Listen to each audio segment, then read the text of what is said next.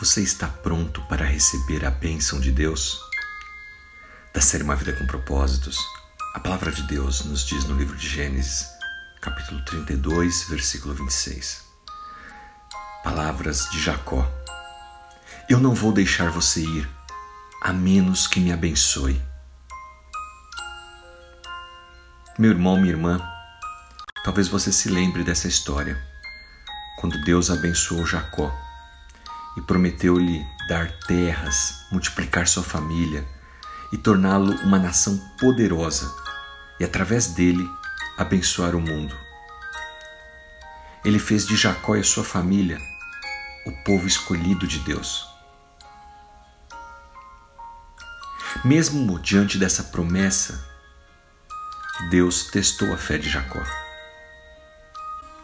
No livro de Gênesis, capítulo 32, nos conta que Jacó lutou com Deus a noite toda, uma luta que testou a sua paciência, a sua fé e a sua confiança.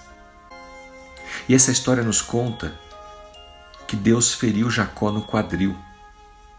Jacó estava cansado, mas mesmo assim, ao amanhecer, depois de lutar a noite toda, ele ainda disse a Deus: Eu não te deixarei ir, a menos que me abençoe. Depois você confere a história toda no livro de Gênesis, capítulo 32. Não é uma coisa interessante de se dizer a alguém que você está lutando? Não vou deixar você ir. Aparentemente, em algum momento durante essa luta à noite, Jacó percebeu que ele não estava lutando com um indivíduo comum, mas quem estava ali diante dele era o próprio Deus. E Jacó se recusou a deixá-lo ir, sabendo que Deus poderia abençoá-lo. Talvez você sinta que está lutando com Deus agora mesmo. Talvez você não queira fazer as coisas que Deus disse para você fazer. Em várias áreas da sua vida, como ser generoso, obedecer aos padrões de Deus, aos seus mandamentos, ser gentil e servir ao próximo. O próprio Deus com quem você está lutando é aquele que te dá o seu sonho para a sua vida. É Ele que vai fazer as coisas acontecerem. Deus não está tentando te atrapalhar, Ele está te preparando para isso. Sua luta aumenta a sua resistência, aprofunda a sua paciência e aumenta a sua resiliência. Se nesse momento você está lutando com Deus, preste atenção.